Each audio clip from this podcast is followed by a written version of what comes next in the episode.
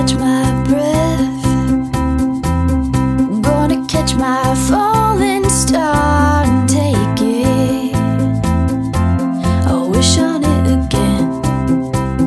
Hello，大家好，这里是酸菜馆的公开节目，我是主播丁丁。朋友们好，我们在公开节目里畅所欲言吧。哎，我这周啊，还真是又刷新了我的认知啊！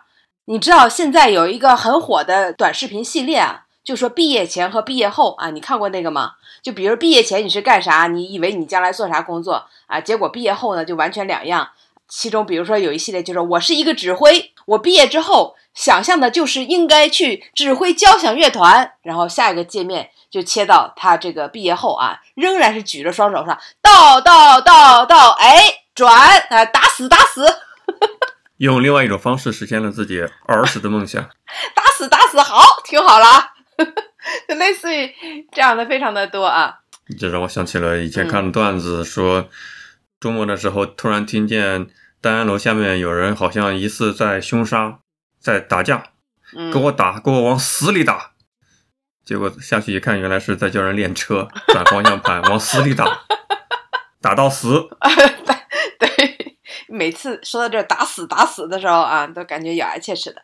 哎，说到这儿，为什么想这儿呢？因为我们单位就是想物美价廉的啊，拍个短视频，一询价，对吧？正经八本的那种拍短视频的公司啊，开价就一分钟啊，开价都是两三万啊，开价非常的高。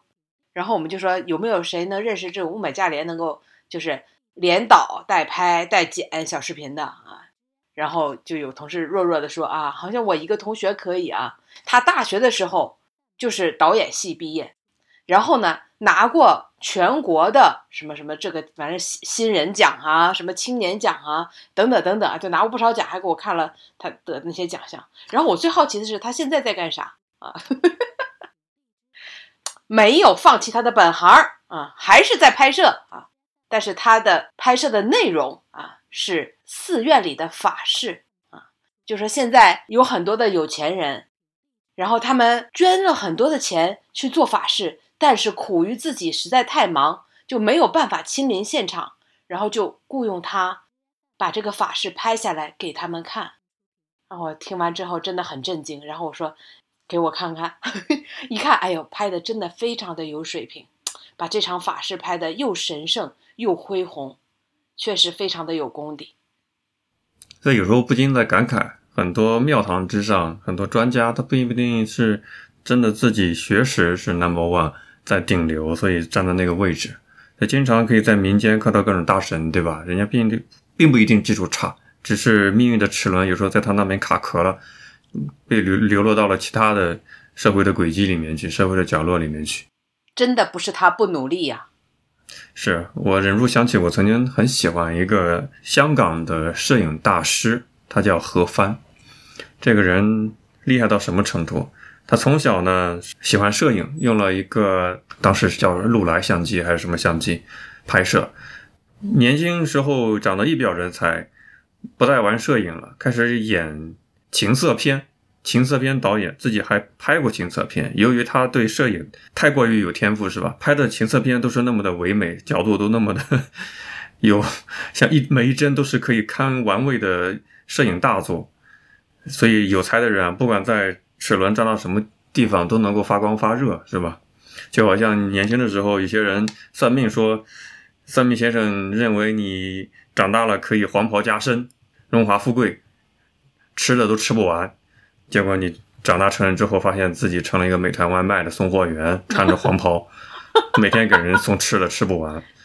大师太准了。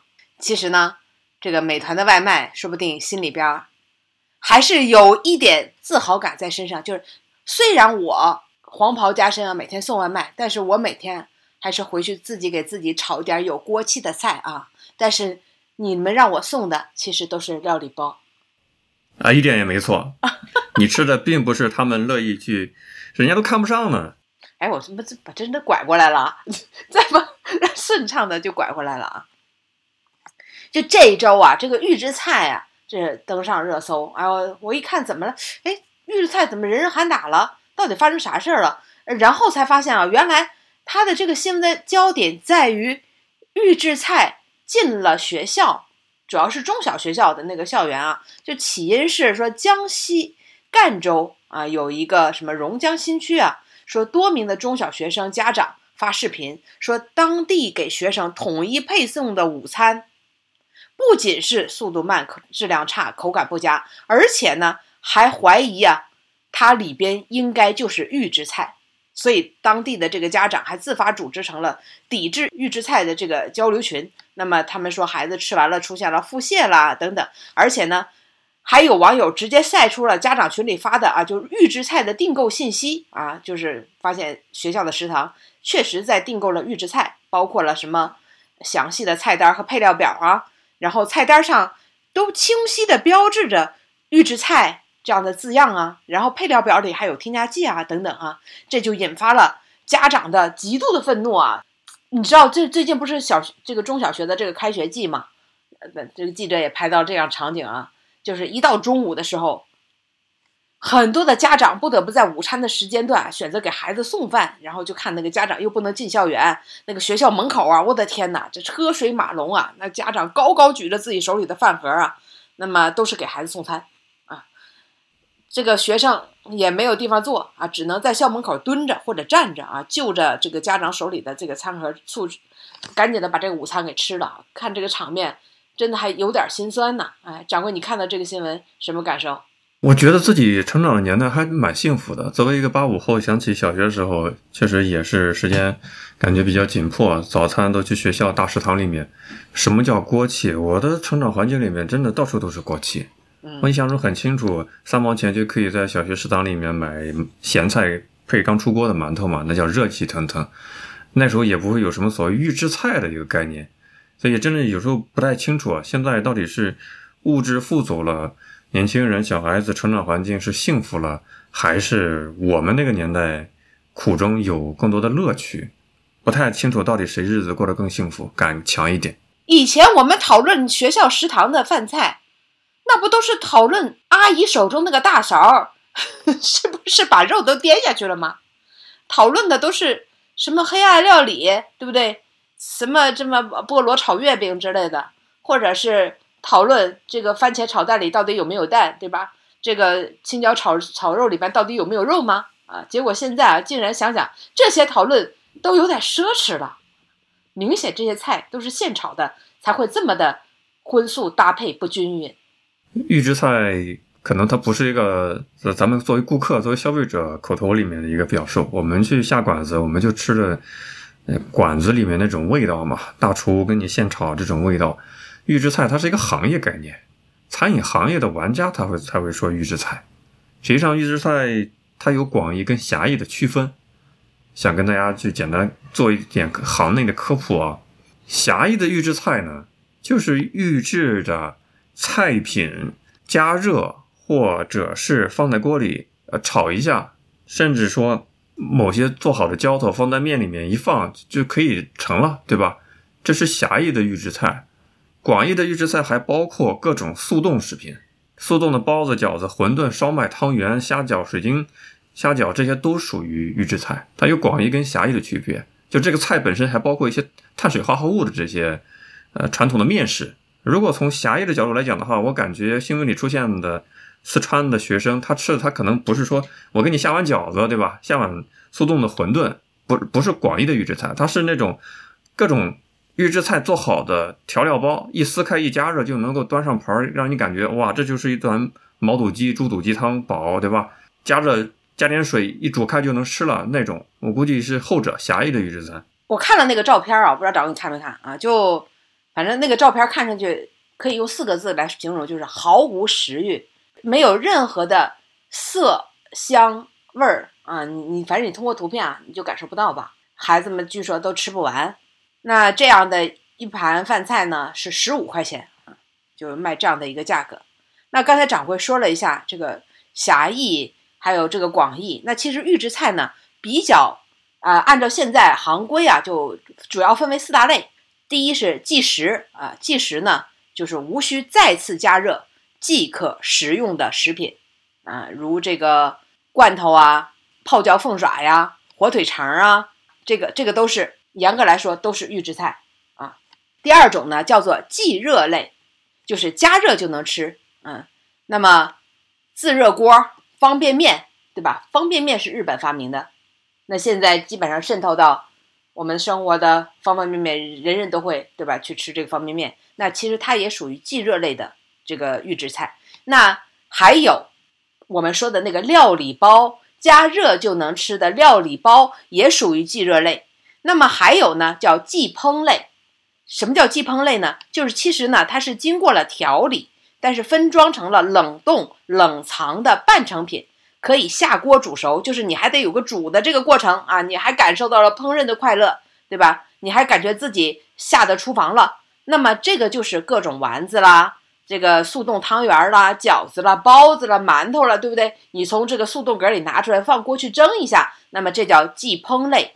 还有呢，叫做即配类。那这个配呢？就是经过简单的处理，可以与其他的食材搭配烹饪的，比如说冷冻蔬菜、速冻肉片儿，不好意思，这些也都属于预制菜啊。那这个呢，对吧？就是主要分的四大类。那其中还有第五大类，其实是我也非常常用的啊，但它不是归在非常常见的啊，就叫即调食品，就是经过简单调味的，比如说酱料、调料包等等啊，这个是我平时经常用到的。比如说咖喱，对吧？这种咖喱块儿，这种这个就叫即调食品。那这些呢，其实是呃我们常见的五大类吧，呃预制菜啊，主要的一个分类。那为什么家长会这么愤怒呢？你看我们常说这预制菜，它也它不是也有这么多的分类？我们不是经常吃吗？主要是它可能就集中在那个料理包里了啊，就是这个即热类这一里面了。啊，但即热类呢，这个你就没有办法说它的质量能够得到完全的保障。那完全可以按照这个逻辑，如果预制菜对身体有好处，为什么不进机关食堂呢？为什么不提倡校长、老师和学生一起吃这些预制菜呢？那如果说预制菜对身体没好处，那为什么还要进校园呢？对不对？那谁能把这个逻辑说通，那才能让大家信服的接受校园里边进预制菜。有了预制菜之后，其实人人都可以当大厨。你负责的就是把这个 预制菜给加热或者是煮开，就是很多东西环节流程、前菜、切工、配送都省掉了，你也不用洗，你就负责，就像手机充电一样，你就负责把水烧开就可以了，就这种这么简单。但是我不太认为说预制菜它就不卫生，可能现在是属于。行业赛道的集中度没有那么的规范，还属于一个春秋乱战的一个时期。如果你看数据的话，欧美跟日本，日本的预制菜的渗透率是非常高的，可以超过百分之三十。我们国家的预制菜在餐饮行业的渗透率啊不到百分之五，头部品牌的市场占有率不到百分之一。大家可以在网上找很多。证券分析的报告啊，我看的是东吴证券的分析报告。头部品牌的市场占有率不到百分之一，这意味着什么？意味着这个行业还还没有，呃，决出胜负，没有头部的玩家出现，那就可能意味着各种行业的规范，小的玩家他就没有规模效益，就没有中央厨房的规模效益，做的过程中可能有食物卫生标准不达标的情况，但是。稍微大一点品牌，他们在淘宝上卖的预制菜其实还挺卫生的，甚至说，我认为它比你花十几块钱、二十几块钱在路边那种小餐馆吃的还要健康多，因为他们是中央厨房配送配送嘛。你比如说很多呃广东的、香港地区的餐饮品牌、酒楼品牌，他们就会把粤式的点心以速冻的形式嘛，在淘宝上去卖，销量还挺不错的。我看了一下评论。我首先说啊，买那东西不太省钱。我对比这些价格，跟在 餐厅里面吃好像也没省几块钱，价格标的还蛮贵的。其次呢，味道还还需要自己去把控，有时候你自己处理不好的话，那个什么什么什么烧麦啊，什么虾饺啊，皮还容易烧破了。我觉得你刚才说的这个，你说渗透率不高啊，什么之类的，我觉得可能你还是要集中在你可能说是即热类的这个料理包啊。那你比如说中国。比如河南就有两大食品公司，一个叫思念，一个叫三全。就他出的各种冻品，比如汤圆、水饺、馄饨、包子，那这个生产量是非常大的，呃那每年的这个销售额也是相当高的啊。呃，我们可能每个人都是这个速冻食品的消费者。那说渗透率不高，我估计你说的是这种料理包啊，这种菜哦，对，菜。是就广义跟狭义嘛。你说那个汤圆儿，那个就咱们速冻食品，咱们吃很多年，这是广义的预制菜嘛。对对对，那刚才说到这个，你刚才咱说这个狭义的这个预制菜，咱就说的是菜啊，不是咱们之前说的那些速冻食品。其实它还分成了三大类，所以又不能混为一谈。那么这三大类呢，其中是高档的，高档的呢，它是你知道，全国的很多的商场啊，它都是不能有明火的，这个你知道吗？就商场不能出现明火，所以你在一个一些很高端的商场里，你闻不到一丝的那个油烟味，是因为根本就没有不允许有明火。那在这里边吃的，不好意思，其实都是预制菜，不是上海有那种老饕，你知道吗？他就去各大的餐店里、饭饭店里边都是名店啊，百年老店，他就吃，吃完就说，嗯，这道菜应该是预制菜，我吃得出，就是没没有办法，这个没有办法避免的。所以呢，这个预制菜也分高档、中档和低档。高档就是专门供给高级餐厅还有高收入家庭的，比如说随便说道菜，什么黄金鲍片啊，鲍鱼的鲍啊，佛跳墙。那这这些菜呢，呃，以闽系就是福建那个闽啊，闽系的预制菜就是为代表，都是高端的食材。那这个呢，比现做可能还好吃，而且你知道上海呀、有很多知名的老饭店，他们这个预制菜还是他们的拿手、非常抢手的这个年货呢。像我们原来我们公司就为了表现出来福利好，过年的时候专门发上海知名老饭店的预制菜，那就是过年的时候这一桌，对不对？你只要把这些菜热热就行了。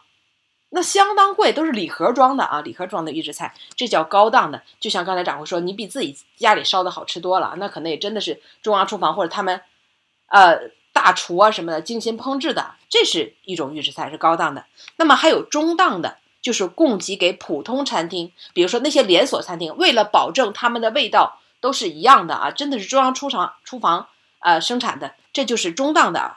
那么也供给给普通家庭。那么我们去这个大超市里边，也经常看一包一包都装好了的，就告诉你这是什么菜，回家啊，你可能炒炒配配就行了。那这个呢，以豫系，就是河南那个豫啊，豫系的预制菜也是为代表，就是它是一个非常中档的。那么我们说的就是大家感觉到没有什么标准，而且感觉质量很不放心，特别怕流入学校的呢，就是低档的。那低档的呢，这种料理包呢，它是大批量的供给给快餐行业和食堂的啊，这就是料理包。所以，当我们一想到，哎，我吃那预制菜还不错的时候，也许并不在这个低的这个档次里。逻辑非常的清晰了。我买过不少预制菜，比如说买过那个梅菜扣肉，很简单，把那个 解冻之后，有的还不需要解冻，直接隔水放锅蒸锅里蒸个十五分钟就出来了。比如说安徽那个臭鳜鱼，好多按照某品牌的说法，都是他们邀请了国内的大厨精心研制，然后用中央厨房的方法，把大厨的味道进行工业化的复制嘛。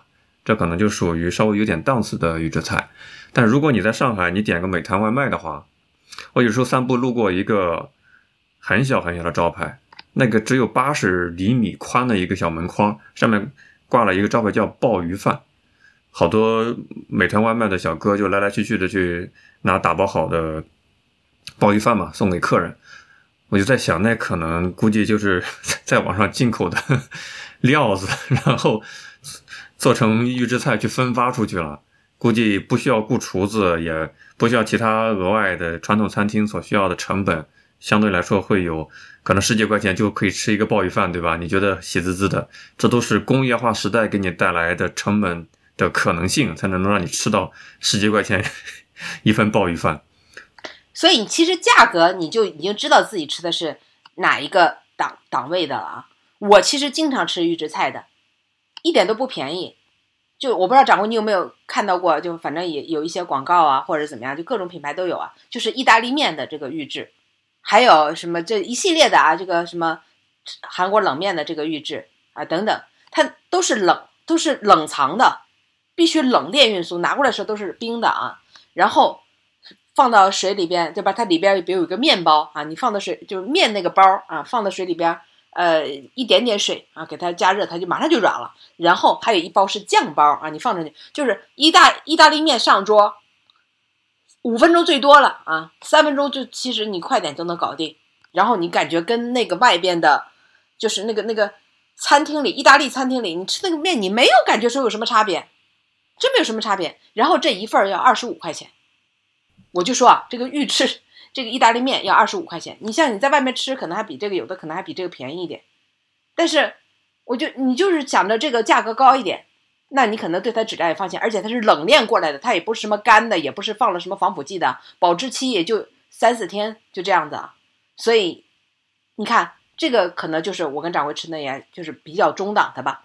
另外呢，我还经常看到，呃，卖的那种半成品的披萨啊。当时我没买，但我老看到刷到这个广告，看评论里都说这比外面直接买一个现成的披萨还便宜呢。那它的广告里就是说，很多的披萨店用的就是它这个半成品的披萨，就类似于这种。其实这都属于预制菜，然后它的价格摆在那里，那也完全就不是一个便宜的价格啊。但是如果说你什么时候会吃到那种你可能会感觉到不太放心的，那真的就可能在快餐行业里边啊，就会出现这种几率就比较大。所以也有个人去说判断一下啊，呃，吃的是不是料理包啊？先说说掌柜，你觉得从哪个角度能去判断出来你吃的是不是比较廉价的这种料理包呢？价格吧，价格决定一切。你如果是二十块钱买了跟九十多块钱买，那肯定后者更高端一点。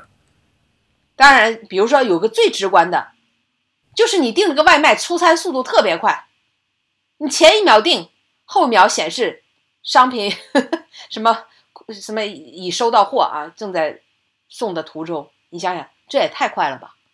这是秒做好吗？对不对？商家就喜滋滋的从微波炉里 拿出了料理包。就出出餐速度极快啊，这可能就比较有这个风险。那么还有呢，比如说料理包的菜色啊，菜品你感觉都非常的偏暗，然后呢吃起来就觉得很硬啊，肉就你就觉得很硬，然后口味特别的重。为什么呢？它在料理包里待了那么长时间，一直泡在那个料汁里啊，你就觉得很咸，那汤汁很多啊，这种呢其实都是比较虚的。比较实的就在于你发现它根本就没有葱、蒜、辣椒、豆芽、洋葱这种非常常见的配菜，就是这个配菜是新鲜的配菜，而且为对降低成本有很大的好处啊！老板如果自己真的现炒的话，一定会加大量的这样配菜垫在下面啊，看着很多，其实菜很少。但是如果你这是料理包的话，那是不会存在这种新鲜的配菜的，就算是。给你撒了点葱花，你肯定感觉，哎，这葱花跟这个菜，它这就就不像是一锅出来的啊，色色泽相差非常的大。而且呢，还有一种判断的方法，就是你用不同的人去下单去订啊，这个同一道菜，你看隔一段时间，然后你再吃起来，你发现味道那是一模一样。标准化作业，哎，对，标准化，这味道从不从无偏差啊。你吃的那个十几块钱的鲍鱼啊，味道永远是。无论什么时候订啊，味道永远都是那么的稳定啊，从来不用抱怨老板这次味道不如上次啊，不会的，老板都不认啊。所以现在的小孩子可能会更新他们的记忆啊，以往七零后、八零后的记忆就叫啥呢？小时候妈妈的味道。现在的年轻人可能感受到的就是小时候预制菜的味道，还是那么的熟悉。二十年过去了，还是没有变，对吧？不是有人总结了一下销量最好的料理包，也就是最容易出现在快餐里的啊？你点到的时候可能是料理包的菜啊。这个其实有很多种了，呃，最典型的鱼香肉丝、香菇滑鸡、土豆炖牛腩、黑椒牛柳、梅菜扣肉、金汤肥牛、咖喱饭、回锅肉、宫保鸡丁、卤肉饭、黄焖鸡米饭啊，这都是最销量好。最普及，然后啊，这个基本上你十个有九个啊，都是用料理包啊做的菜。掌柜可以想一下，你刚才我说了这个梅菜扣肉哈，对，特别好做。汤类的也有很多啊，酸菜鱼的，还有胡椒猪肚鸡的，预制菜做的很成熟了。对，所以有人说有些菜是没有办法做成料理包的，你点这个就比较放心。比如说蒜蓉西兰花、空心菜，你知道绿叶菜基本上都不可能做成料理包啊，这料理包这根本这菜绿叶菜就就立刻现原形啊。那还有什么芥蓝、醋溜土豆丝，什么醋溜绿豆芽，还有锅包肉。锅包肉这种也很难啊，它它只能说半成品，它是生的。那锅包肉你要是料理包加热一下，它也不脆了啊。什么还有拍黄瓜，还有什么你用的什么要求它是爆炒的、火爆的、油爆的，还有拉面。他说这些啊预制菜都是做不了的，这是一种情况。还有一种你就让他做不了的啊，我觉得也挺狠的。掌柜不妨也可以试试，就是提出要求改配料，辣子鸡里要求不要放辣椒啊，姜丝要求放少点，不要出现姜啊，要么就比如说本来口味是刚才你说是什么猪肚鸡是不是？基本上胡椒味儿的吧？你说我不要胡椒啊，里边不要给我放任何胡椒，或者说改成糖醋的啊，因为料理包都是事先预配好的啊，就无法改啊，特别是你要求要少加料的时候，比如说。我不能吃一点糖啊，别给我加糖，嗯，那就没有办法了啊。那就他说，如果说不能改口味儿，而且送的特别准时的，那基本上就百分百了。那如果说有很多的口味儿还让你选，比如说微辣、重辣，你可以自己选。同时呢，还影响送餐时间的啊，就说这个现在时间很紧，我都炒不出来。这类基本上都是现炒的啊。这网友都已经把这个研究的门儿清了啊。我们似乎在逃避预制菜，预制菜给我们带来的是。什么样我们不能够接受的东西呢？说到这个不能接受的东西，其实就有一点，就是我们如果是能够看到这个预制菜，就是我们自己买，能够看到这个预制菜的配方，它的出厂的厂家，我觉得是绝对可以放心的，因为国家都是有标准的，而且我们能看得到清晰的。我们担心的是那种看不到、不知道用了什么的，因为呢，现在为止，国家对这个预制菜。并没有出统一标准的情况下，那么预制菜从选材、制作、存储、运输、加热，那么这一个这一些每个环节啊，如果它不是一个正规的，或者我们能够看得到配方的这个生产的，那它可能都存在着隐患。所以，我们还是回到，那么我们平时生活中，大家都是可以吃这个预制菜的。那前提是我要知情，我要知情的话，我觉得这个都 OK。我们去那个便利店里边买那些，是不是预制菜？就买一盒饭啊什么之类，或者说需要你回家热，那都是啊。但我知情啊，我担心的是不知情，对我们国家的这个食品生产的这个质量还不是那么的放心吧？啊，我觉得可能就差在这里。我不能够接受的是，如果我去餐馆里面，我以为我吃的是现炒的，大厨现炒的，结果我吃的是预制的，我就非常的不爽。如果我是去全家便利店买一个。凉皮，买一个其他的饭，加热一下就能吃。凉皮自己拌一下，这种我知道我自己在买的是啥，对吧？对，无话可说。对，就这意思。你知道我是预制菜大户啊，我主要是选那种叫即调食品，就是各种各样的调料包。你知道现在这个调料包有多方便？比如说我最喜欢用的冬阴功汤的汤料包，然后他照片都告诉你要买啥了，你买点金针菇。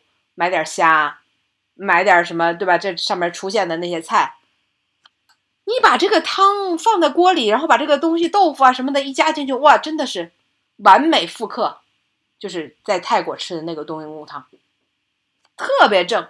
然后，比如我还喜欢吃那个什么寿喜锅的调料，他都告诉你了，对吧？你再买点肥牛啊什么的，在那里边一涮，自己再拌个生鸡蛋啊，我一吃，哎呀！这比饭店又便宜好多，然后你又感觉到，啊，这不就是非常地道的吗？当然，我还用，比如说咖喱，对不对？各种各样的咖喱块儿，还有这个什么酸汤系列，你可以拿这个酸汤煮鱼片也行，煮牛肉也行，就酸汤肥牛，什么酸汤金针菇啊，什么都出来了。就这些东西，我爱不释手。还有那个糖醋排骨系列，绝对让你变大厨。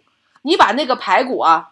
放在锅里，油锅里稍微的煎点金黄，然后把这个调料放进去，再按它要求加水，按到半个小时一拿出来，哇，百分百完美的一道糖醋排骨，就这这绝对味道没有一点瑕疵。你说这种不香吗？很香的。我知道我用的是料理包，这这也叫料理包吧？它这个调料包，那我心里有数啊，我能看得到它的配方是什么，那我我当然很放心的去使用它，我一点都不排斥它。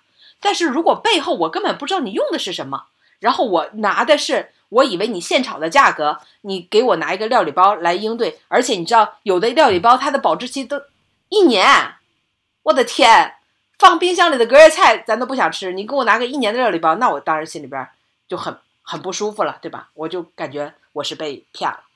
欺骗了丁丁的感情，那后果是很严重的，对吧？那就要在节目里说一说了。我本身不太反对预制菜，刚才就跟大家说了，像欧美国家，美国、日本，人家预制菜的渗透率都超过百分之三十，我们国家还刚刚起步，这是一个很大的一个风口。你看三十六氪虎嗅前两年在报道很多预制菜的风口啊，资本的入场，为啥都是要抢占先机嘛？很多上海的餐厅其实确实做的是预制菜，它是一个工业化，讲究效率跟成本，对吧？一切东西工业化之后，那就是标准化生产出来，规模生产就意味着成本的下降、口味的标准以及效率的提升，这是一种必然的趋势吧。结合着我们自己，其实也不太容易开灶了。我又有时候好奇啊，你像北上广深的户型，在未来是不是厨房会做得越来越小，卧室会做得越来越大，客室客厅会做得越来越小？为啥我会这么理解啊？因为年轻人其实烧火做饭比较少了，那厨房呢肯定做的小一点嘛。客厅为什么做的小？那有一句调侃的说，呵 呵现在的年轻人都不走亲戚，没亲戚了，要客厅没用，对吧？所以符合符合自己空间的那个卧室就越做越大。我在想，未来这说不定真的会有这样的一个趋势。你要厨房有何用呢？你就无非烧个水加热一下就好了。我们的做饭这件事情已经被外包了，不需要亲力亲为，因为我们的时间成本也很高。我们作为上班族本身，我们也追求效率，一天很累，哪有时间去再去做饭？所以预制菜它不是一个坏事儿，我并不是很排斥预制菜这个事情。现在你知道，大家追求的不是厨房的锅碗瓢盆，而是追求的各种厨房的小家电，烤箱、空气炸锅、微波炉。你知道这些东西为都是为啥准备的不？就是为了半成品准备的吗？你看所有的这些食品都说放到空气炸锅里边，一百八十度十分钟，哇，跟肯德基卖的一模一样的炸鸡翅就做好了。这是啥？这就是预制菜嘛，对吧？露一手，对吧？在烤箱里边烤上三分钟。我们现在听到的广告词都是这样，这让我想起来去年封城的时候，一开始大家说没有吃的啊，后来终于不是发这这个各家发这个食食品包了吗？很多年轻人在群里说，谁能借我个锅？谁家有不用的锅？都没有锅。呃，确实很多人都已经不在家做饭，而且。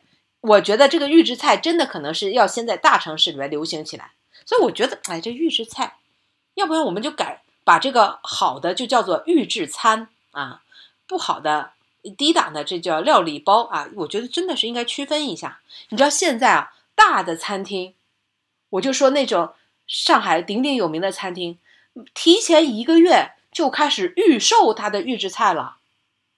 你想订晚了还没有呢，就他会把这个。菜单菜都都列出来之后，你在上面勾选什么八宝鸭，你在家你能做得出来吗？啊，当然有的是能做出来的啊，什么什么什么什么蹄膀啦什么的，人家给你弄得好好的，对吧？到那天就给你送上来，就回家你热一下，一桌全部做好，谁还在家里边对吧？大过年的还在那买炭烧啊？不要啦。所以我觉得这个预制菜，从如果说从这个从高档这个角度上来讲。那它其实是对人类的一个解放，知道吗？这是一种解放，就是对你呃又追求口味，又追求这个这个营养，然后又追求方便。我觉得这是一个大大的这个解放，就是好菜你也不一定非要去饭店你才能吃得到，在家你也能吃得到啊，只要简单的加热一下就行了。只要你出的钱够多啊，你可以把大厨搬回家啊，不用请他人来，菜到就行啊。但是我又看到另外一种说法，就我也在看我们的这个会员群里边，大家在讨论的，说为什么有的人非常的讨厌这个预制菜，他认为这是对人的最大的不尊重，就是把人吃的东西变成了流水线上，就像饲养一样，流水线上生产的产品，让你拿到嘴就吃了，就不需要，甚至都不需要给你现做，你也不需要自己做，你就拿来就吃了，就感觉这个这个人的一生就变成了除了工作干活之外，连吃这东西都变得极度的得不到尊重啊，这是另外一种看法啊，所以我也我也想听听掌柜的看法。说的难听一点，上班族吃的是饲料，社畜吃的是饲料，只不过这个饲料比牲口吃的饲料高端一点，那是这个样子。我们要追求效率跟成本嘛。如果你想吃的，呃，比如说有钱阶级啊，我听啊听说的啊，就上海的有有钱的阶级，这些企业家们、小厂老板们，想请朋友来吃饭，那人家肯定不会吃预制菜了。上海大家知道有一个米其林餐厅叫新荣记嘛，就这类餐厅有提供对外的服务的，你打个电话预约一下，比如说哪个什么张总、王总的家家里要宴请宾客，提前预约一下，新荣记会派一个厨师团队。连着你要点的菜，所有的材料来到你家里面，给你现场做，一个大概要三五万吧，起步的。是据说现在在上海商界里特别流行，人家吃的就是这种感觉，对吧？就这种定制化、私人服务的这种感觉，那就不是社畜们吃饲料的这种样子了。社畜们吃的就是标准化的工业饲料，维持生存啊，统一的味道，甚至住的房子也是统一的房子嘛。由于我们。我们国家的资源的紧张，土地面积的紧张，对吧？我们住的房子也是标准化的房子啊。你可以定 DIY 定制你的房子吗？很少有人有这个财力。当然，除非你是在非一二三线城市，对吧？我们所有的东西都在标准化。你这让我想起来，可能大户人家吃的，嗯，也是预制菜。普通的这个打工人，刚才说社畜吃的也是预制菜，都是预制菜，它是一个概念吗？大的。这个富豪们住的这种大的别墅啊，那也是房子，对吧？也是装修大平层，可能整个这一楼一层都是他家的。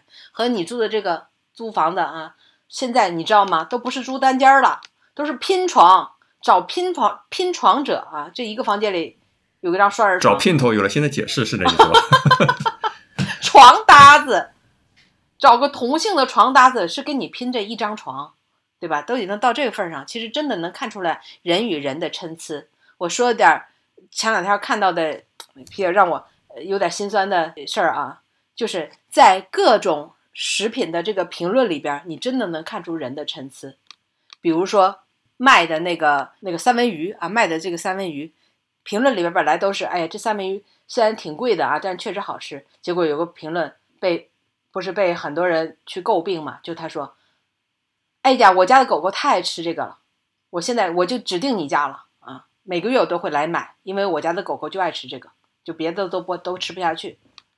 然后别人就说你简直太侮辱人了，我们吃这个都舍不得吃，给自己孩子都舍不得吃，你竟然给自家狗狗吃。他就说那我有什么错吗？啊，就类似这这是其中一个。还有我上周看到一个，就是一个临期的食品，就是奶粉临期的食品，评论里边全部都是给自己家宠物吃的。然后就有一个评论说。哎呀，我没想到我家孩子还能喝上这样好的奶粉，嗯，本来对吧？这个这个原来都要断奶了，结果买了这个奶粉之后，孩子喝的特别好。哎呀，太感激你能卖这么便宜的奶粉，那一大罐奶粉好像才十五块钱，好像已经过期了还是怎么样？然后结果旁边又有人晒出了另外一个评论区，我更难过了啊！这是卖给卖宠物宠物饲料的，就猫粮狗粮的啊，就好像是卖一个猫粮，结果评论里边好几个人。评论我都看到了，就在那里说这个猫粮有点硬，但是我合着和着水，我还是能够吃下去，能吃出一点肉香。我的妈呀！因为他说这个好像五公斤一大袋儿，够我吃一个月了，就真的是能看出不同生活的这个境遇吧。所以其实都是一样。当有人去吐槽料理包，觉得自己像被喂饲料一样，有人却觉得哎，我这个。预制菜挺好的呀，比我自己做的好多了。我现在省了好多力气啊。其实说的根本就不是同样的一个东西，感受到的也不是同样的一个感受啊。那比如有人说，孩子吃预制菜怎么了？你们大人不在外面吃预制菜吗？你一天三顿有两顿都是预制菜吧？但是那孩子他有的选吗？大人有的选，孩子有的选吗？他没得选。你知道很多学校，如果我看到那个那个视频里边说，孩子如果不不跟着学校吃这个盒饭的话，也不允许回家。也不允许在门口吃，你就在外面站着，就这样。所以这个感受，其实你要是没有经历的话，是没有办法感同身受的。也不要抱怨别人买海鲜是给宠物吃的，其实你吃的海鲜可能都不是来自于 海外的大海。我本周看了一个新闻报道的标题，给把我给乐坏了。我不知道丁丁有没有看过，标题写的是“新疆的海鲜今年大丰收 ”。我国 离离海最远的地方，把鱼化新疆的石给海鲜今年大养活了。丰收。我这么跟你说吧，你可能现在你在不管你在北京在上海，你吃到的三文鱼、大螃蟹、澳洲大龙虾，都可能是新疆生产的，这不是开玩笑啊！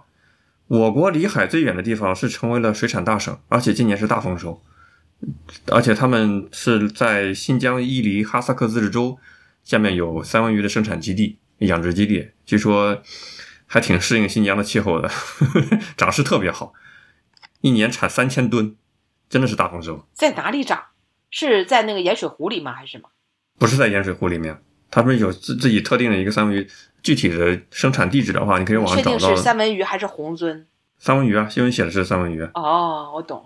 说是在天山脚下，呃，针对新疆高原的气候特点，培育出来的适应这一环境的三文鱼品种啊，不不是挪威的三文鱼，就是新疆特产的三文鱼，嗯，你吃不出来的，你根本就不知道是哪里三文鱼，不用担心说日本的核污染废水以后不敢吃海鲜了，不是的，人家压根那些海鲜都没出过境，自产自销的啊，我们并不吃，其实并不知道自己食材吃的是什么啊。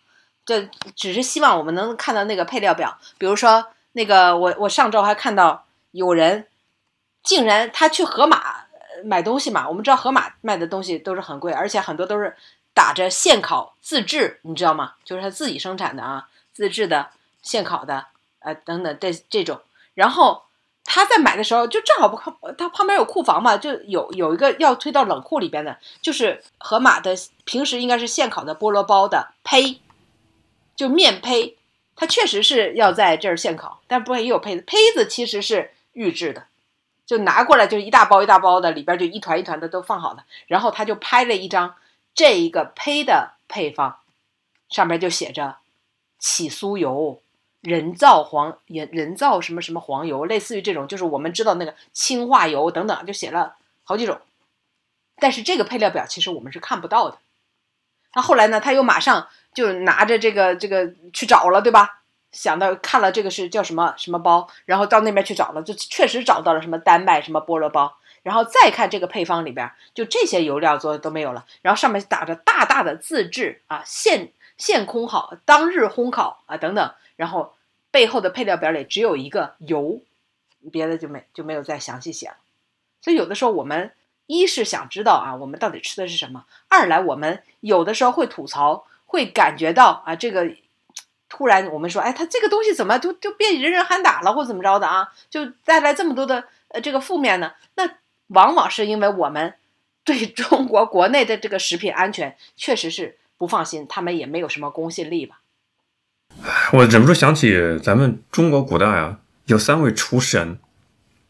说一点咱们民族文化的东西啊。第一个跟我家乡有关，江苏徐州嘛。大家知道，徐州有一个别号叫彭城，彭祖的封地，他是有功的。为啥呢？因为传说彭祖他擅长烹饪，而且特别擅长做野味儿，治好了当时尧舜禹那个尧那个皇帝。当时尧帝有厌食症，不吃东西，但是彭祖一一番操作治好了他的厌食症，受封在我们江苏徐州啊。彭祖，另外一个是商汤时期的一个宰相叫伊尹，也是厨神之一，特别会善烹饪。我记得很，我如果没记错的话呢，就古代有一些烹饪的一些，咱们中国的哲学在里面叫啥呢？叫合五味。什么样都和阴阳之道平衡，对吧？所以做饭厨师还是一个很讲究的一个一个职业。那现在的一种工业时代，它已经不再是因为一个厨子的手法的不一样，有些许的每天吃的不同，对吧？都是工业化的配方，也不需要你厨师后续参与了，就是工业化的配方，你吃的就是一种标准化的配方。所以做饭的乐趣。可能已经离我们远去了，自己烹饪这种快乐，给家人、给自己心爱的人精心的准备食材，自己做出来一份有温度的美食。当然，可能口感上不一定称之为美食，但是自己亲手做出来的饭，那种仪式感、那种过程，已经离我们越来越远了。主要是我们后续啊，对对，也许后续人工成本更高，它是更成为一种奢望。以后我们中国可能最贵的不是原材料，而是人力成本。我们也像发达国家一样，最贵的就是人力成本。最后大家对所有的口味都统一了，对吧？这个 没有什么个性化的概念了啊。我们印象中，所有妈妈的味道啊，或者说家乡的味道，都是统一的味道了。所所谓的正宗啊，大家的概念全部都统一了，没有任何的参差了啊。当然这个是开玩笑啊，可能越是大的城市里边，大家的工作节奏实在是太繁忙了，每天下班啊、再加点班，到家可能都八九点，你还要买菜，还要洗饭、洗菜、做做完，后还得收拾，那显然就很多很不现实嘛，对吧？所以可能越在大城市里面，就是你离烟火气就越远。像我已经是一个非常喜欢做菜、研究菜谱、研究美食的人了，但是因为平时工作也挺忙的，回家也挺晚的，而且还有这个节食减肥的需要，所以我基本上在工作日基本都是不开火的，只有在周末的时候才会自己做做饭。然后啊，这这周有一个上了热搜的一个被嘲的这样的一个蹭饭申请，我不知道掌柜有没有看到过啊？就这个被蹭饭申请，我看 激起了每一个去转的，这底下都几千条的评论啊，去吐槽他。那这个蹭饭申请呢是这么写的啊，他就说：“各位邻居，你们好啊，我是五号楼一单元的住户小刘我们小两口因为工作忙，没有时间，也不会做饭，已经吃了好几年的外卖了，吃的肠胃也不太好了。最主要的是周边的外卖都快吃吐了，每天都为吃啥而要纠结很久。”每次饭点闻着小区里面弥漫的油烟味儿，都非常的馋。贴这个就是想试试看有没有可能蹭口家常饭。需求：周一到周五中午一人份，晚上两人份。正常家里做的饭就等于多添两张嘴嘛。用饭盒盛上，送到我家门口就行。关于餐费，比外卖便宜一丢丢就行啊。我们也不是太挑食，只要不是洋葱、苦瓜和鱼腥草，拌面、家常菜、煲汤、凉凉菜、稀饭、馒头这些都可以啊。如果有愿意的邻居，感激不尽，您的善举可能延长了两个年轻人的寿命。后边还加了一句：希望物业能帮我保留三天再撕，谢谢。我看评论里热搜都说物业帮他保留三十天，让大家都看看谁这么不要脸。这年轻人还挺聪明的，但这都知道，顺便多做一点饭量给别人的话，自己吃的东西肯定是最健康、最讲究的嘛。跟厨房里面厨师、餐厅那个心态那肯定是不一样的，毕竟是给自己家里人做饭，所以这个还是比较讨巧的。如果还能比外卖便宜，那你真的是要求有点高了。嗯我觉得这个不应该比外卖贵吗，是吧？嗯，所以很多评论都说，你知道吗？外卖用的是什么？我们家里边做饭做菜用的是什么？对吧？用的是什么食材？用的是什么调料？那跟跟外卖它能一样吗？对吧？能拿外卖来比吗？还要比外卖还便宜一丢丢，还要送到你家门口。就是这种家常菜，其实你觉得很向往，是不是？这可能是真的中国人心目当中最健康，然后最营养搭配、最有个性化，也是未来可能最珍贵的食物了。你竟然还觉得啊，别人会很高兴，对吧？还觉得这还能挣一笔钱的，什么送的你，这是这是最可贵的东西，好吗？这是二十一世纪什么最贵？家常菜最贵，还 让人家给你送到门口，你真的是太不知道深浅了啊！我小时候我曾经有一个梦想，想当厨师的。小时候发现自己的很多梦想都是跟当年看了动画片有关的。你看了什当年么小小厨什么厨神那个四驱赛车火的时候，特别想当一个 有一辆神奇的四驱赛车，呃，帅气的不要不要，对吧？后来有一个动画片火了，叫《中华小当家哎，》，对中华小我每，集都看。大家知道吗？《中华小当家》其实是一个日本漫画，翻译引进到了中国大陆改编成的动画片儿。九五年的时候，日本连载的一个漫画作品，但是大家知道很多东西可能都是跟中国学的嘛，文化层面我们也能够接受。呃，中华小当家那时候特别迷恋，就感觉那些大厨们都是炫技炫的如痴如醉。我记得印象特别深的一集，说用了一把特别锋利的刀，刷刷几下去解剖盆里的那盆那个活鱼，刷了几下之后，那个鱼竟然又游走了。现现场观众就看不懂咋回事啊？你不是最锋利的刀吗？结果那个大师说：“我这把刀很锋利，我刷了几下之后呢，那个鱼是剖开了，但是呢，由于缝隙太窄，那个鱼的细胞又自动愈合了，啊，所以它又能够继自己自己继续游走，是吧？就这种感觉。当时看了如痴如醉，觉得就像是一个艺术作品一样。嗯，这些东西啊，你可能在现在你也看不到了，对吧？这些大厨都已经成为机器人了，都成为一种电子化的程序了。其实你看啊，我们现在能想出来的菜就是最常见的菜，因为我们认知啊，比如说我们去那个买菜软件上，它出现的那些菜，对吧？就是我们常用的菜、常吃的菜喽。那么没有出现的菜，那是不是就消失在我们的记忆当中了？那我们能想到菜，是不是在饿了么上面、美团上面最容易点到的菜？那些没太出现的，其实我们是不是就想不到了？那有些复杂的、需要精心去烹制的那些菜，可能在我们的记忆中，甚至我们都不知道它的味道，都想不起来它的味道。其实中国有很多的菜，我们中华有很多的美食，它是需要功夫的。所以啊，他们就我看那个就评论这个蹭饭申请的人说，你知道在家里边我们要做个汤，妈妈啊，在家里边或者奶奶做个汤，那都要熬上一天的，在外面怎么样，一勺三花淡奶。对吧？就给你放在锅里就成了。那很多花功夫的叫功夫菜，不仅是我们不会吃啊，不会做，更都不会吃都不知道味道了啊，就是离我们远去。因为在快餐的时代，可能这些菜也不常见了啊，就渐渐的这个这个淡去啊。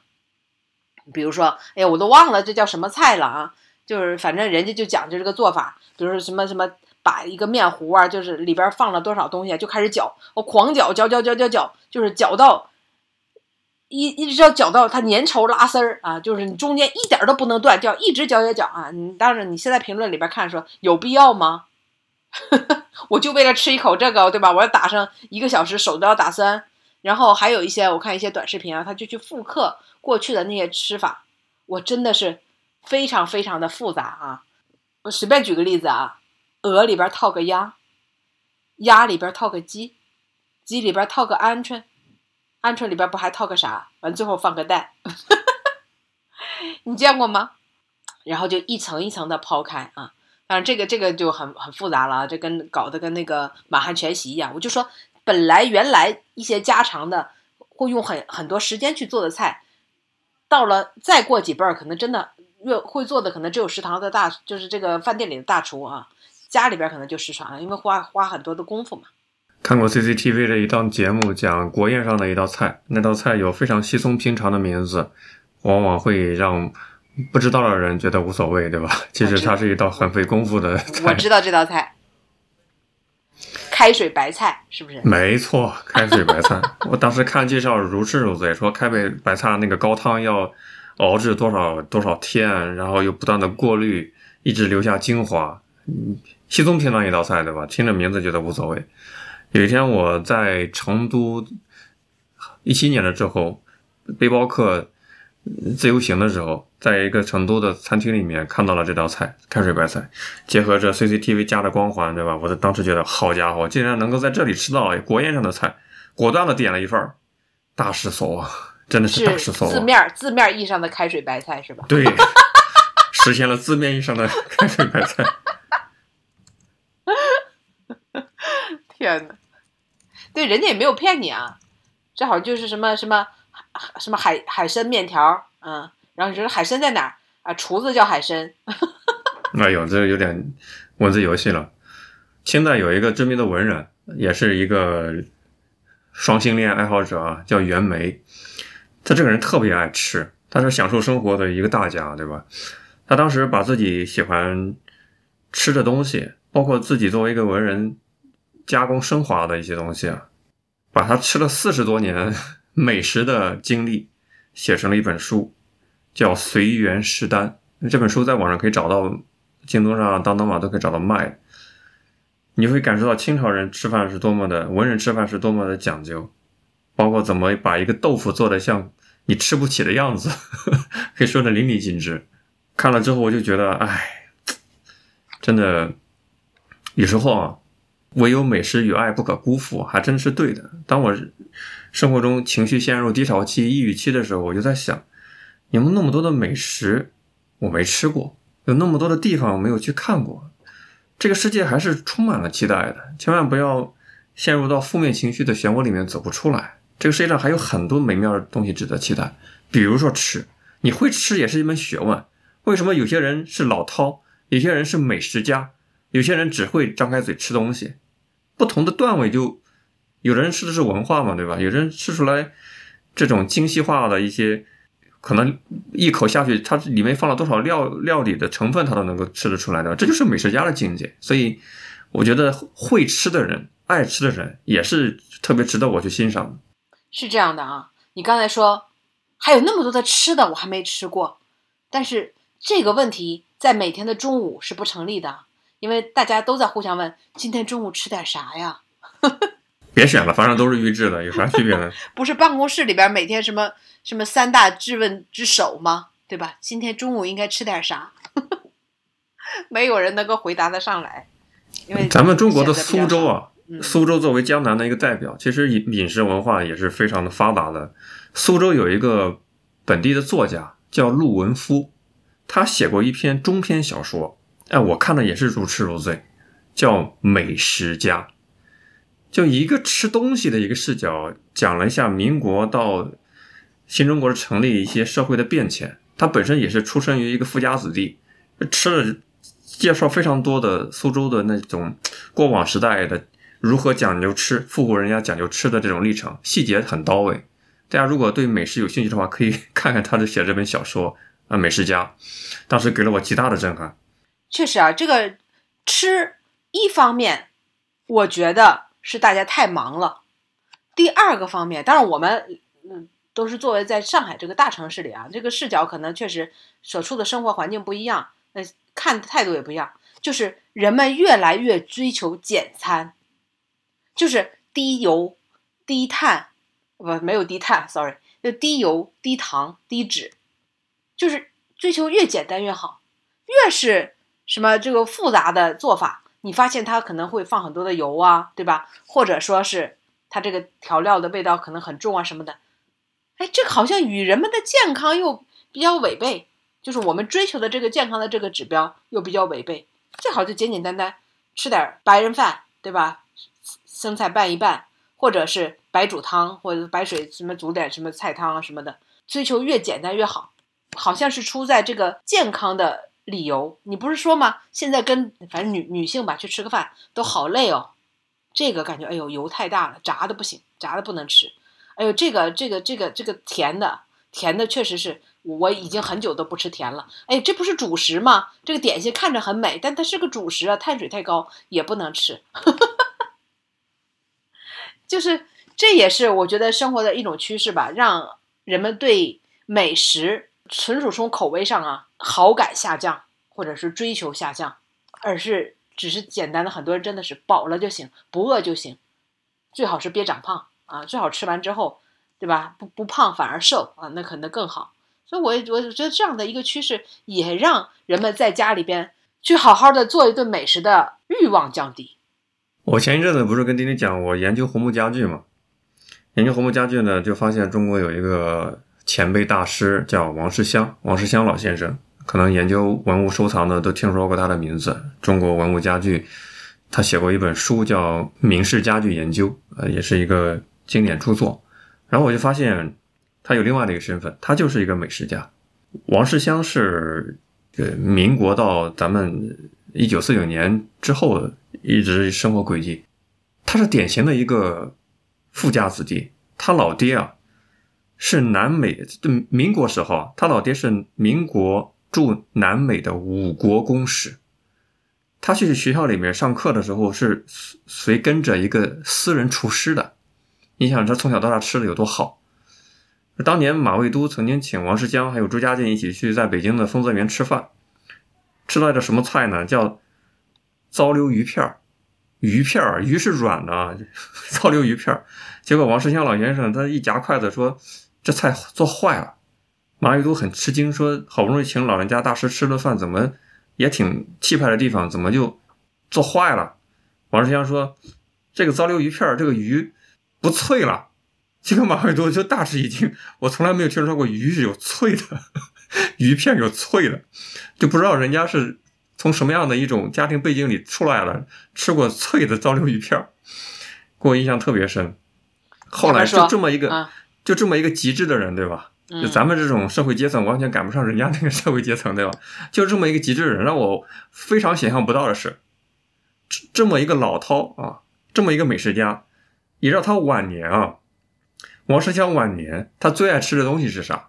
他特别去喜欢去北京的肯德基吃巧克力圣代，说一？买就买二二十多个，每天只吃巧克力圣代，别的不吃了。对食材非常失望，对外面食材已然失望，没有任何没有任何期待了，就干脆就吃这些垃圾食品快餐来度日，把我乐得不行。人真的都是这样的。你觉得还有那么多的美食没吃，但是当人进入了这中年吧之后，能吃的东西就是越来越少，越来越少，想吃的东西越来越少。你比如说我爸爸，他就有糖尿病吧，已经很多年不吃细粮了，就是白大米白面都不吃，只吃一点点的粗粮，然后以蔬菜为主，油基本上都不怎么沾。然后我妈妈呢，她也是，就是她她也怕自己消化不好吧，就是他们都担心高血压，不能吃多吃盐，那菜都淡的要命。所以你真的当人到一定程度的时，就到了一定年纪的时候，就健康为主。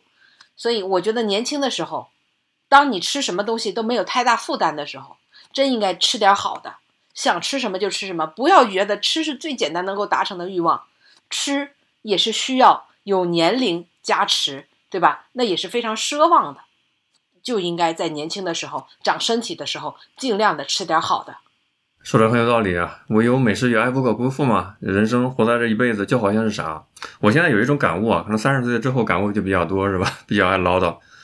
我就发现，随着年龄的增长，人的状态啊，就好像是你用一部手机的电池一样，它就会有一个电池的自然损耗。比如说到了三十岁之后，你就再不熬夜，再保持充足的睡眠、规律的饮食作息，你始终是感受不到二十岁那个精气神儿的。就好像你给你的手机再怎么充电，它的电量、电池损耗达到百分之八十，它始终是充不满的了。咋办呢？那就是享受当下，不要想着那种最佳的状态了。你此时此刻就是你最佳的状态，你明天只会比自己更老一点点，嗯，就是这种心态了。